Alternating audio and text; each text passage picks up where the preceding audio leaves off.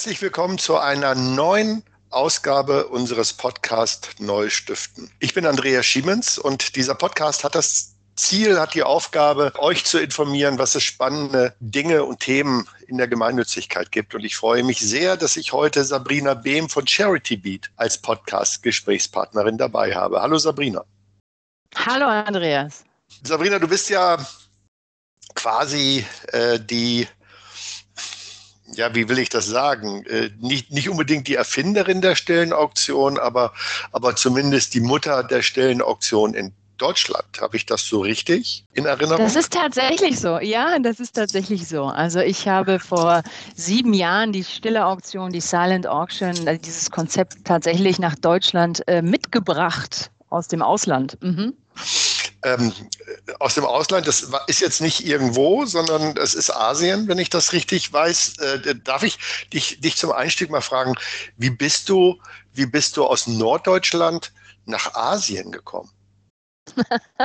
Na, das war der Klassiker, der Liebe halber natürlich. Ich bin damals mit meinem, mit meinem damaligen Partner äh, nach Hongkong gegangen, der dort ein, ein tolles Jobangebot hatte. Und ich habe gesagt, na, ich gehe mit dir überall hin, Schatzi. Und so bin ich in Hongkong gelandet. Äh, als du dann in Hongkong warst, wie, wie war dann dein Weg äh, zu dem Thema der Stellenauktion?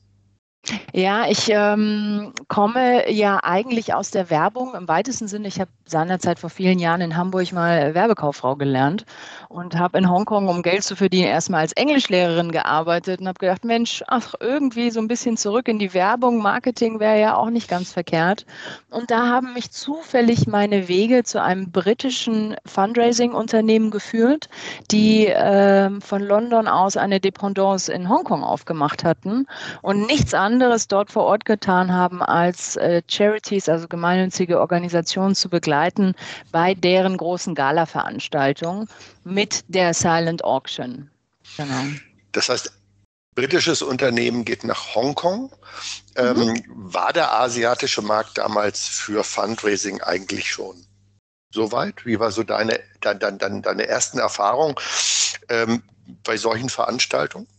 Ja, absolut. Die waren schon lange so weit. Also man muss ganz klar sagen, dass äh, große, besondere Charity-Veranstaltungen es dort wirklich im, im ganz großen Rahmen schon lange gibt. Ne? Sowohl in Hongkong als auch äh, in London natürlich sowieso. Das ganze Konzept äh, ist, glaube ich, mal in äh, Australien oder in Amerika geboren worden. Leg mich da bitte nicht fest. Ähm, also das gibt es tatsächlich schon sehr, sehr lange, weil sehr erfolgreich und äh, so war es auch in Hongkong. Also da gab es große Gala-Events en masse. Dieses äh, britische Unternehmen seinerzeit, die haben, ach, lass mich lügen, ich glaube, die haben über 200 Veranstaltungen im Jahr alleine in Großbritannien betreut. Und in Hongkong und in, in, im asiatischen Raum hatten wir, glaube ich, so 35 bis 45 im Jahr. Also das war schon gigantisch. Mhm. Und was waren das, was waren das so für Gäste dann bei diesen Veranstaltungen in Hongkong? Ähm, unterschiedlich. Also überwiegend waren das Expat-Veranstaltungen. Das heißt, ähm, du hattest also ein, ein buntes Gemisch aus äh, zugezogenen Westlern, sag ich mal, äh, Deutsche, Amerikaner, äh, Engländer und so weiter.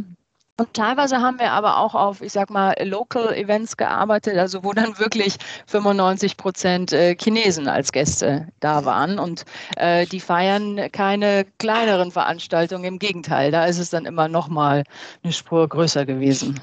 Wenn du jetzt so nach, wenn du jetzt so äh, auf diese Zeit blickst und auf diese Veranstaltung, würdest du sagen, es, es, es, es, meine, du warst ja nicht nur in Hongkong, ich glaube, es ist auch in Singapur oder auch in Shanghai unterwegs. Ja, ja. Ähm, gibt es da eine andere, eine andere äh, Fundraising-Mentalität in Asien als äh, beispielsweise in Europa, in England? Ähm, naja, man muss ganz klar sagen, es kommt der sicherlich positive Faktor hinzu, dass äh, gerade bei diesen Charity-Gala-Events ähm, immer Expats vor Ort waren, die sehr, sehr gut verdient haben und das glaube ich auch heute noch tun ähm, und einfach, äh, einfach daraus auch sehr, sehr, sehr großzügig waren. Ganz einfach, weil äh, auch das Vermögen da war. Ne? Und zwar in großem Maße und das wurde auch entsprechend ausgegeben. Es war völlig klar, dass wenn ich, wenn ich ähm, vermögend bin, dann gebe ich auch ab. Ne? Und, ja. Äh, ja. und das ist interkulturell so? Aus deiner Einschätzung oder gibt es da Unterschiede zwischen beispielsweise asiatischen Kulturen und den, den traditionellen europäischen Kulturen? Das habe ich da eigentlich nicht so empfunden. Nein, nein, das war ähm, äh, natürlich auch äh, sehr schön, dass dieses Bewusstsein einfach da war. Uns geht es hier sehr, sehr gut. Und dementsprechend äh, wollen wir das auch teilen. Und das wurde eben sowohl im, im Stillen als auch im Lauten dort getan. Also oftmals gab es dort äh, eine laute Versteigerung kombiniert mit einer Silent Auction. Ja. Jetzt ist Hongkong ja ein ganz besonderer Platz, der im Moment ja auch nochmal sich radikal verändert durch die mhm. chinesische Sonderverwaltung. Ich weiß aber, dass du, dass, dass, dass du an diesem Ort sehr hängst. Du bist aber trotzdem äh, nach Deutschland zurückgekommen. Aber mal die erste Frage, was ist denn das Besondere an Hongkong für dich als Stadt? Oh, jetzt du, wie, wie viel Zeit haben wir? Doch die nächsten 24 Stunden kannst du jetzt erzählen. Okay, ähm, ich versuche mich ganz kurz zu fassen. Das ist tatsächlich schwer auf, äh, in einer Minute zusammenzubringen, aber du, es hatte viele Aspekte. Für mich, äh, ehrlich gesagt, ist es zum einen auch das Wetter, ganz, ganz äh, profan äh, an der Stelle, die, die Wärme, die das ganze Jahr über da ist. Und, da, muss man, ähm, da muss man aber zur Erklärung sagen, du lebst in Hamburg. Also das ja, Wetter genau. wäre ja auch schon in Frankfurt, Stuttgart oder München besser als hier. Zugegeben, ja, aber die exotischen Temperaturen, die liegen mir doch äh, einfach auch sehr, sehr nahe. Da reden wir ja doch über sehr warme Zeiten das ganze Jahr über. Und ähm, für mich persönlich, ich habe äh, den internationalen Austausch einfach sehr genossen. Ne? Ähm, äh, auch die, die Handelskammern da vor Ort, also gerade im Eventbereich, sind einfach auch sehr aktiv. Die britische, die, die amerikanische, auch die deutsche äh, Handelskammer, die da sehr viel Angebot haben und äh, auch viele Charity-Veranstaltungen organisieren. Und ähm, es ist so leicht, mit den Menschen in den Austausch zu gehen und man hilft sich gegenseitig. Es gibt nicht so diesen, diesen Neidfaktor, weißt du? Und ähm, man kann einfach mal sagen, hey, du hast eine gute Idee, klar, komm, ich äh, vermittel dich äh, mit meinem Freund, dem CEO vom Hyatt oder wie auch immer, redet doch mal miteinander. Also es gibt einfach immer kurze Wege und, und äh, ähm, das ist sehr schön, wenn man, wenn man ja, kreativ sein mag und sich gerne mit, mit Menschen austauscht und verschiedenen Gesinnungen. Und das ist da sehr, sehr einfach. Die deutsche Community ist auch sehr, sehr groß und man hilft sich und das ist, das ist schon toll.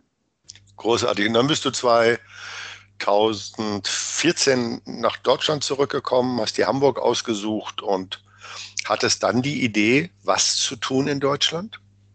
Naja, ich habe äh, da schon viereinhalb Jahre in dem Business gearbeitet, also äh, hatte schon mehrere hundert äh, Fundraising-Events auf dem Buckel und äh, habe das geliebt. Das äh, Konzept der Silent Auction ist für mich einfach grenzgenial. Es funktioniert wahnsinnig gut. Die äh, gemeinnützigen Organisationen ne, sind immer mit einem strahlenden Check am Abend, am Ende des Abends dagestanden. Die Gäste haben irrsinnig viel Spaß und es macht einfach rundum Freude. Und dann habe ich gedacht, ah, das würde ich schon gerne auch weitermachen, wenn ich jetzt hier zurückgehe äh, in die Heimat und ähm, äh, war sehr, sehr überrascht und konnte es auch nicht glauben, ganz ehrlich gesagt, bis ich hier gelandet bin, dass es so eine Methodik äh, hierzulande noch gar nicht gab, ne? sondern äh, habe zu meiner großen Überraschung tatsächlich festgestellt, dass überall noch die, die Tombola im Einsatz war ne?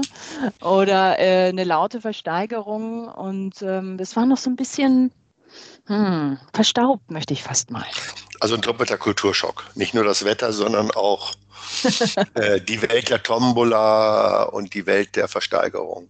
Ja, ähm, tatsächlich. Jetzt, jetzt, jetzt, hast du ja so, du hast ja quasi gelernt in, in Asien und äh, hast ja auch äh, für das britische Unternehmen gearbeitet, hast ja so eine sehr, so eine sehr, äh, sagen wir mal, amerikanische Art, die Dinge zu, zu, zu transportieren und zu ähm, äh, anzubieten. Ähm, wie war das denn so für die ersten Organisationen, auf die du gestoßen bist? Wie, wie, wie, haben, die, wie haben die deine Begeisterung annehmen können? Ähm, Also im Gespräch bei denen, die es noch nicht erlebt hatten, ich hatte natürlich die Herausforderung, etwas von etwas zu erzählen, was sich noch keiner vorstellen konnte, ne, weil es eben einfach äh, das Ganze noch nicht gab. Ähm, da bin ich durchaus äh, bei, dem, bei der einen oder anderen Organisation erstmal auf, ähm, ich sag mal, Stirnrunzeln oder, oder die Sorge gestoßen, dass sie gesagt haben, Mensch, ich weiß nicht, also ob das zu unseren Gästen passt und ob das zu unseren Spendern passt und ähm, ne, wie, wie denen das gefällt. Also da war schon äh, die, die Sorge da. Ne, wie kommt das an? Und äh, was soll ich dir sagen? Also von der ersten Veranstaltung 2014 an äh, war es einfach ein erfolgreiches Konzept und ich konnte dann jedem, der mir sein Vertrauen geschenkt hatte, tatsächlich davon überzeugen, dass äh, die Gäste da mit strahlenden Augen am Ende nach Hause gehen ähm, und sich ein schönes Geschenk mitgenommen haben und gleichzeitig die Organisation unterstützt haben. Also der, die Skepsis war immer da, bei vielen vorher. Ne? Die mussten es einfach erstmal sehen, fühlen, erleben. So. Und äh, dann äh, darf ich so sagen, hatte ich einfach den, die luxuriöse Situation, dass es einfach am Abend dann jedes einzelne Mal auf Begeisterung gestoßen ist. Jetzt ist ja Charity etwas, was in Deutschland verbunden ist mit Society, mit äh, mhm. Yellow Press, mit Klatschspalten, mit entsprechendem Magazin in, in, im, im TV. Wir kennen ja so einige dieser Society-Damen, die, die, die Charity machen. Und es mhm. gibt ja auch gleichzeitig, äh, vielleicht auch deshalb, aber, aber vielleicht auch aus anderen Gründen, in vielen Organisationen ein Vorbehalt gegenüber all den Dingen, wo Charity draufsteht. Äh, jetzt hast du dein Unternehmen sogar noch Charity Beat genannt. Äh, wie, reagieren, wie reagieren denn die, die Menschen äh, aus deiner Sicht auf, auf, auf Charity? Also ich, ähm, ich muss dir ganz ehrlich sagen, ich habe damit eigentlich eher weniger Berührungspunkte. Also ähm, äh, ich glaube, Charity Beat, äh, jetzt auch, das ist ja auch ein, noch ein recht frischer, neuer äh, äh, Firmenname. Ne? Früher, also für die, die mich von, von vorher kennen, dass, dass es da keine Verwirrung gibt, da hießen wir Event Fundraising BEAM und Fundraising Agentur BEAM. ähm, und ähm, damals ging es einfach ums Machen und lass uns loslegen, lass uns die tollen Veranstaltungen begleiten und weniger um den Namen.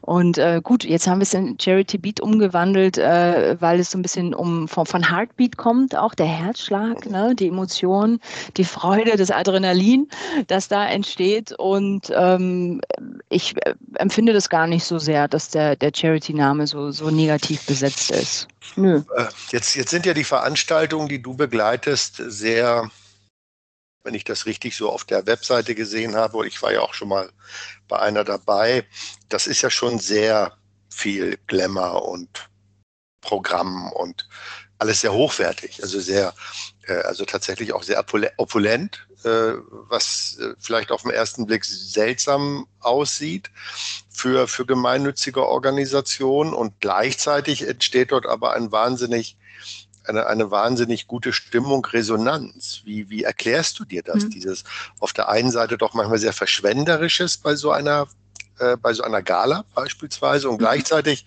ähm, und, und gleichzeitig entsteht dort etwas bei den, bei den, bei den Gästen, die, die da sind. Warum, warum ist das so? Mm, jetzt muss ich dir ganz kurz widersprechen, es tut mir leid.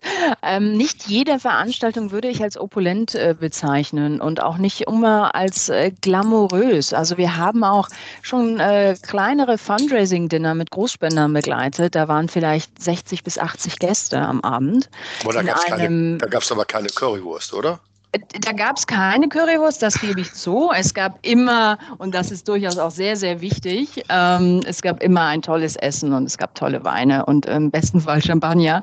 Ähm, aber ähm, weißt du, es ist nicht immer, es ist nicht immer die große Fashion Show noch oder der tolle Music Act und, und der große Moderator oder äh, Gastredner, gar nicht. Also im, im, im Gegenteil. Es gibt auch ganz ruhige äh, Dinnerveranstaltungen in einem kleinen, feineren Rahmen, äh, der so gar nicht irgendwie glamourös wirkt. Und ähm, pass auf, oftmals genauso erfolgreich ist wie die große 400-Mann-Gala im, im Fünf-Sterne-Hotel. Ähm, das nur mal an der Stelle. Da sind nämlich viele immer überrascht, dass sie denken, oh, ja, ich also muss ich glaube, hier so eine große Glamour-Party machen. Ja, da haben Nein. wir, glaub, was Glamour betrifft, glaube ich, eine sehr unterschiedliche Auffassung. Aber ähm, ich, verstehe, ich verstehe ja trotzdem, ähm, die, dieser Rahmen, der geboten wird, bietet ja für diese Klientel, die dort da ist, und das mhm. sind ja Menschen, die äh, von der Einkommensseite, von, von, von, von ihrer Berufstätigkeit, von ihrer Rolle in der Gesellschaft äh, sich ja äh, vielleicht den Anspruch haben für sich, dass sie, dass sie da auch eine etwas andere Umgebung haben, als man normalerweise hat, wenn man nach einem Pauli-Spiel durch die Schanze zieht, um das vielleicht Natürlich. mal so zu formulieren. Ähm, diese Atmosphäre scheint aber wichtig zu sein, damit sich diese Menschen wohlfühlen. Und wie passt jetzt, wie passt jetzt aber das Elend, die Armut, die Sorge äh, der, der Projekte von der Organisation, ja. wie passt das denn da rein? Du hast auf der einen Seite gesprochen von Champagner und von, ja. von einem guten Essen und dann kommt eine Organisation und berichtet vielleicht im schlimmsten Falle von einer von einer kritischen Situation von Kindern äh, ja. in Syrien. Wie, wie, wie, wie, wie kriegt mhm. man das zusammen, ohne dass dir die Gäste oder die Organisation wegbricht? Mhm, ja, ja. Das, ähm, das ist tatsächlich auch eine Skepsis, die äh, da vorherrscht bei, bei vielen Organisationen, dass sie sagen, naja, wir können doch jetzt hier nicht auftischen und Kaviar und Co., so nach dem Motto, ähm, äh, wenn es äh, um, um, um diese Themen geht. Ne? Und wenn wir kommunizieren, dass äh, jeder Cent der Spendenprojekte, äh, äh, der Spenden auch in die Projekte fließt und so weiter.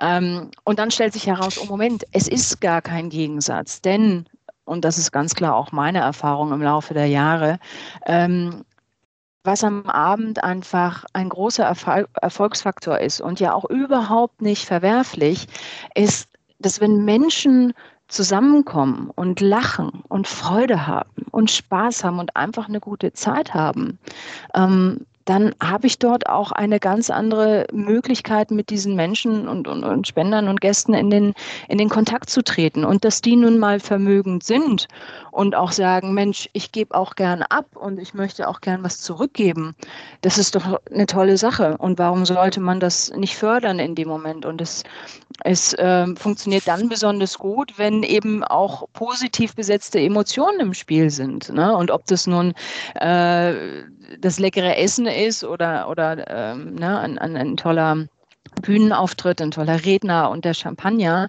Äh, das steht ja nicht im, im, im Gegensatz oder im, im, Widerspruch dazu, dass es um Projekte geht, die sehr ans Herz gehen und ähm, die teilweise auch schwer verdaulich sind. Ne? In dem Moment gar nicht, sondern ähm, verstehst du, was ich meine? Ja, ich, also ich verstehe es richtig. Du äh also die Organisation, also die Organisationen bieten ja, also oder führen ja diese Veranstaltung durch. Mhm. Äh, du, du, kommst ja mit deinem Team, äh, um dann diese stille Auktion dort mhm. einzuweben. Ähm, das heißt, die Organisation bietet den, den Gästen einen Rahmen, in dem sich die Gäste wohlfühlen, der mhm. quasi auch bestimmte Erwartungen erfüllt. Und in diesem Wohlfühlrahmen ist es dann ja relativ einfach mit, mit den mit den Gästen ins Gespräch zu kommen als Organisation, sie dort abzuholen. Und ich glaube, Menschen dort abzuholen, wo sie sich wohlfühlen, um dann auch, mhm. ich sag mal, diesen, diesen unsicheren Weg in die, in die Projekte hineinzugehen, das, glaube ich, äh, gibt einem eine Sicherheit. Äh, wie, wie erlebst du das? Wie, wie, ähm, wie intensiv ist denn dann die Interaktion zwischen einer Organisation und den Großspendenden oder potenziellen mhm. Großspenden auf so einer Veranstaltung. Wie erlebst du ja. das? Ist, das? ist das so eine Vertriebsveranstaltung, wo die fundraisenden Kolleginnen von Tisch zu Tisch gehen und über große Projekte sprechen? Ähm, äh, du lachst, äh, du ja. lachst, weil ich wahrscheinlich recht habe oder du lachst, weil äh, das anders ist? Nein, ich lache, weil ich dir schon wieder widersprechen muss. du hast gesagt, es sei, es sei dann leicht für die Organisation, da in, in diese Atmosphäre, in den, in den Kontakt und den Austausch zu gehen. Äh, theoretisch sehe ich das auch so, aber ähm, leider ist es oftmals so, dass das de facto nicht passiert und dass es da auch so eine, so eine Angst und so eine Schwelle zu geben scheint, äh, wo die Organisationen dann sagen, ah, ich, ich weiß aber nicht so recht, wie ich da jetzt demjenigen sprechen soll oder mit den Gästen oder wie soll ich denn um Spenden bitten und so. Und ähm, das scheint äh, nach wie vor eine Hürde zu sein, insbesondere hierzulande. Und ähm, das ist genau das, äh, wo wir eigentlich so diese Nische füllen mit der Silent Auction, in der der Gast sich ja in der Regel also selber ein schönes Geschenk kauft, ne? ob es nun ein, ein, Gemälde ist oder eine Reise oder ähm, äh, etwas anderes oder was ehrlich gesagt häufig passiert, ist, dass die Gäste Geschenke für geliebte Menschen kaufen. Für den Enkelsohn das, das signierte Messi-Trikot und für die Ehefrau das Collier oder oder. Ne?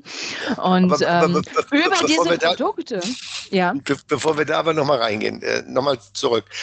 Also du sagst ja, äh, die, ich formuliere das mal anders, die Organisation und die VertreterInnen der Organisation verhalten ja. sich sehr zurückhaltend auf, dieser, ja. auf einer solchen Veranstaltung. Das könnte ja verschiedene Gründe haben. Einer der Gründe ist vielleicht, das ist der These von mir, zumindest es, ging es mir in meiner aktiven Zeit in der Organisation so. Ich bin mhm. ja nun niemand, der, äh, der auf solche Veranstaltungen geht, privat ähm, und dienstlich auch ganz selten. Das heißt, erstmal ist so eine Gala ein Setting, das mir als Organisationsvertreter ungewohnt ist. Das äh, scheitert ja manchmal schon daran, also bei mir früher, ich musste mir dafür ja sogar eine Abendgarderobe zulegen. Das, äh, das heißt, die, dieser ganze Rahmen ist etwas, in dem ich mich nicht wohlfühle, weil er mir fremd ist. Und dann sitzen da Menschen, die, ähm, die ganz offensichtlich so einen Rahmen gewohnt sind äh, und hm. äh, die sich untereinander vielleicht auch kennen. Und dann ist es vielleicht auch nicht so einfach, ins Gespräch zu kommen. Ist das, hm. äh, ist das etwas, wo ich den Kern treffe oder widersprichst ja. du mir das schon wieder? Absolut. Nein, nein, da widerspreche ich dir gar nicht. Genauso ist es. Was ist denn deine Empfehlung, um diese, diese, die, diese Berührungsängste? Und spannenderweise haben ja hier die Organisationen vielleicht die Berührungsängste und nicht die, nicht die Gäste. Was wäre denn mhm. dein Tipp aus deiner, aus deiner London, Hongkong, Singapur-Brille äh, und mhm. Hamburg-Erfahrung? Was wäre so dein Tipp, um das zu überwinden? Könntest du den mhm. fundraisenden mhm. Kolleginnen da mal so ganz spontan einen Sabrina Behm-Tipp mitgeben? Also ich glaube, es gibt tatsächlich verschiedene Möglichkeiten an der Stelle und die können sich ganz klein anhören und aber eine große Wirkung haben, wie zum Beispiel eine persönliche Begrüßung, ähm, wenn die Gäste ähm, ankommen am Abend, ne, dass sie persönlich äh, begrüßt werden. Ähm, jetzt vielleicht gerade nicht mit Händeschütteln, okay, aber dafür mit einem, mit einem Lächeln und einem kurzen Hallo, wie geht's Ihnen? Schön, dass Sie da sind. Ne? Ähm, das nächste ist etwas, was du auch schon erwähnt hattest, dass man man sich überlegt, wie kann man da vielleicht auch so eine Rotation reinbringen. Also sinnvoll wäre es natürlich, wenn an jedem Tisch auch eine Person sitzen würde von der Organisation. Denn wir wissen ja, dass sich unter den Gästen nun auch tatsächlich zahlreiche echte Philanthropen befinden, die auch wirklich interessiert sind an den Themen ähm, des Abends. Und wenn dann natürlich auch vielleicht der Vorstand mal von Tisch zu Tisch geht und äh, einfach äh, nahbar ist, dann wird das immer als, als sehr, sehr positiv aufgenommen. Und da braucht man gar keine, gar keine Angst haben. Mhm. Jetzt hast du eben ja schon so kurz eingeführt, was eine stille Auktion sein kann oder ist. Ja. Eine stille Auktion ist still. Äh, und es mhm. ist keine, keine lautstarke Versteigerung, keine amerikanische Auktion, was wir so kennen. Das mhm. heißt, du setzt ganz bewusst drauf, dass die Menschen, die für ihre Lieben etwas ersteigern wollen, dass die jetzt nicht auf die große Bühne kommen und dort mit Trommelwirbel und Hurraschreien quasi für ihre großzügige äh, Unterstützung gedankt wird. Aber ich höre ja sehr häufig, dass äh, viele von uns FundraiserInnen äh, die Erfahrung gemacht haben, dass häufig auch Großspendende diese große Bühne wollen. Warum machst du das anders mit der stillen Auktion? Warum warum dieses stille, nicht sichtbare? Ist das ein Konzept oder ist das etwas, was aus deiner Sicht den Erwartungen, den Emotionen der Gebenden viel näher ist? Ja, das sind in erster Linie tatsächlich Erfahrungswerte, auch ähm, aus, aus, aus den Jahren. Und es war auch von Anfang an sehr schnell klar hier im deutschsprachigen Raum, dass der Großteil der Gäste gar nicht möchte, dass äh, bekannt wird, dass er da nun, weiß ich nicht, 10.000 Euro für, für, für das Kunstwerk ausgegeben hat oder oder. Also wir haben tatsächlich wortwörtlich gehört, wenn jemand wüsste, was ich hier eingetragen und ausgegeben habe, dann, dann hätte ich das nicht gemacht. Ne? Und es ist, ähm, es, es, es gibt ganz oft einen, einen, einen, einen kleinen Anteil, das ehrlich gesagt kennen die Organisationen oftmals auch so ihre Pappenheimer in Anführungszeichen. Die werden gern gesehen, die sind gerne laut, ne? die, die wollen tatsächlich die Bühne. Aber ich kann dir sagen, es ist, äh, es ist der, der, der kleinere Anteil der Gäste. Und dieses äh, anonyme und diskrete, ähm, das scheint einfach dort sehr, sehr, sehr gut angenommen zu werden. Und du, ganz oft werden auch Überraschungsgeschenke gekauft. Hatte ich jetzt gerade zuletzt wieder.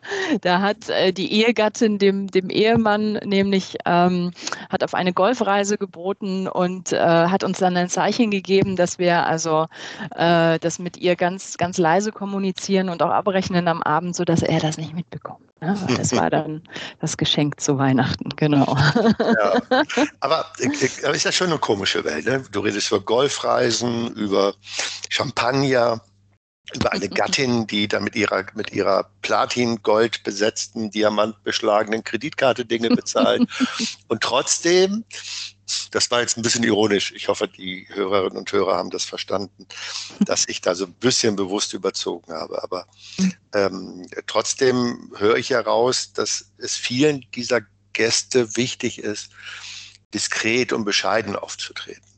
Mhm. Und das ist doch ein spannender Widerspruch, wenn, wenn man erstmal so von außen drauf guckt. Und, und, und viele sagen ja auch, Mensch, diese ganzen Charity-Veranstaltungen, die bringen nichts, die kosten viel Geld und am Ende machen wir Verluste. Ähm, mhm. kann, kann, man mit dir, ich meine, du kommst ja jetzt aus, aus äh, aus Übersee sozusagen. Mit, mit, Menschen aus Übersee kann man über Geld sprechen. Äh, ähm, was bleibt denn, was, was, was bringt denn so eine stille Auktion? Was kann die denn bringen für so eine Organisation? So 5000 Euro, 10.000 Euro, was ist da so drin am Ende? Wenn ich jetzt höre, eine Golfreise mit 10.000 Euro, muss ja, muss ja ein größerer Betrag am Ende übrig bleiben. Ja, das ist tatsächlich ganz, ganz verschieden. Das können 50.000 Euro Erlöse sein, das können auch 150.000 Euro Erlöse sein, das können auch noch deutlich mehr sein. Das hängt von verschiedenen Faktoren ab. Ähm, wie zum Beispiel die Artikel, die dort äh, äh, zu erwerben sind sozusagen. Aber ähm, da ist die Spannbreite recht hoch. Äh, Sp richtig spannend wird es ja im Nachgang, äh, Andreas, denn das eine sind die Erlöse, die am Abend generiert werden, aber das andere ist, ähm, was ich als Organisation im Nachgang daraus machen kann. Denn ich habe über diese Artikel jetzt einen, ja, es ist wie so eine kleine goldene Brücke zu, zu dem Gast, den ich vielleicht noch gar nicht kenne und der sich aber eben auf einmal diese Golfreise gekauft hat. Und im Nachgang, wenn ich da alles richtig mache und äh, dann mit diesem Menschen in den Austausch gehe, über den wir vorhin gesprochen haben und ähm, ins, ins persönliche Gespräch gehe ne? und äh, ihn dann eben zu einem langfristigen Förderer mache, ähm, dann passiert wirklich die Magie. Hinterher. Also, also das eine ist der Abend. Natürlich ja. ist es toll, wenn ich am Abend äh, 100.000 Euro über die, über die Silent Auction generieren kann. Klar, keine Frage. Ähm, aber das danach, das ist ganz wichtig. Okay, das, das sind die Einnahmen, die man über die Silent, über die stille Auktion generieren mhm. kann. Und gleichzeitig gibt es natürlich auch Einnahmen für die Gala selber. Mhm. Ähm, wenn, ich, wenn ich mir das so richtig angeschaut habe, dann, dann ist das natürlich ein Höhepunkt, eine solche Gala. Es ist aber nur ein Bestandteil, wird auch ein wichtiger Bestandteil in der Spenderbindung. Ist das mhm. und und Organisationen sind aus deiner Sicht gut beraten, äh, dann auch diese, diese, diese, diesen persönlichen Abend, den man miteinander verbringt, in dieser Atmosphäre auch im Nachhinein zu nutzen und die Bindung zu diesen Personen enger zu machen. Eignet sich eine solche, eine, eine, eine, eine solche Veranstaltung auch für Menschen, die noch gar nicht für die Organisation gespendet haben? Ganz dringend, äh, unbedingt, ja. Das ist, dann wird's äh, richtig spannend, wenn dann äh, natürlich äh, neue Menschen, neue äh, ja, potenzielle Freunde des Förderkreises dazukommen, die ich am Abend, so ein Abend eignet sich ja perfekt, um dort Emotionen zu schaffen, um auch Inhalte zu vermitteln über ja. die Projekte und so weiter. Und da kann ich dann wirklich ähm, ja, wirklich in Touch gehen, so die ersten Berührungspunkte setzen. Ne? Mhm. Jetzt weil wir schon am Ende unserer Zeit sind, liebe Sabrina, eine letzte Frage. Du, es gibt ja, es gibt ja auch äh, Unternehmen, die solche Veranstaltungen äh, äh, anbieten oder zu solchen Veranstaltungen ihre Kunden, Kundinnen einladen, um dann einer Organisation die Erlöse zu geben. Mhm. Warum machen das Unternehmen? Ähm, ja, also wir, wir persönlich arbeiten tatsächlich auch zu 10, 15 Prozent für Unternehmer, teilweise sogar, äh, Privatunternehmer und Unternehmen, die ähm, so ein, ein Dinner organisieren. Und ähm, meistens sind es ähm, so Kundenbindungsveranstaltungen. Ne? Da kommen, da werden die, die äh, ähm, größten Kunden eingeladen. Und im Grunde genommen ist es das gleiche Prinzip. Wenn Menschen sich begegnen in so einem Rahmen und sich austauschen und eine, einfach eine gute, eine richtig gute Zeit haben, ähm, dann ist das das stärkste Bindungselement, was ich haben kann, im Grunde genommen. Und das ist so eine, es ist auf der einen Seite so eine Dankesveranstaltung. Teilweise sind die Gäste eingeladen, oftmals zahlen sie aber auch ähm, Tischpreise oder Ticketpreise. Und ähm, gleichzeitig, weil auch da bewegen wir uns ja bei den Unternehmen wieder, ne, bei den Top-Kunden, die natürlich auch ähm, äh, durchaus äh, vermögend sind und eben sagen, Mensch, ist total, äh, total sinnvoll an der Stelle und ist, muss man mir auch nicht lange erklären. Mir geht es sehr, sehr gut und ich möchte auch gern zurückgeben. Mhm. Prima. Danke für dieses Schlusswort und danke für das spannende Gespräch, Sabrina. Ja, Mensch, ich habe zu danken. Vielen Dank, lieber Andreas, dass ich dabei sein durfte heute. Gerne.